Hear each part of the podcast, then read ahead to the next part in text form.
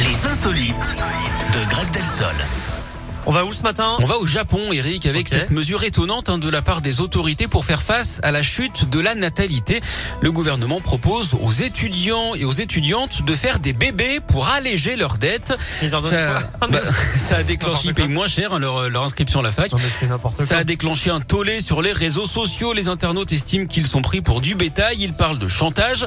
Franchement, nous aussi, hein, on trouve ça très mioche. Et ce n'est pas la, la première boulette hein, du gouvernement. En août dernier, il s'était retrouvé embourbé dans une polémique après avoir lancé une campagne pour inciter les jeunes à consommer de l'alcool.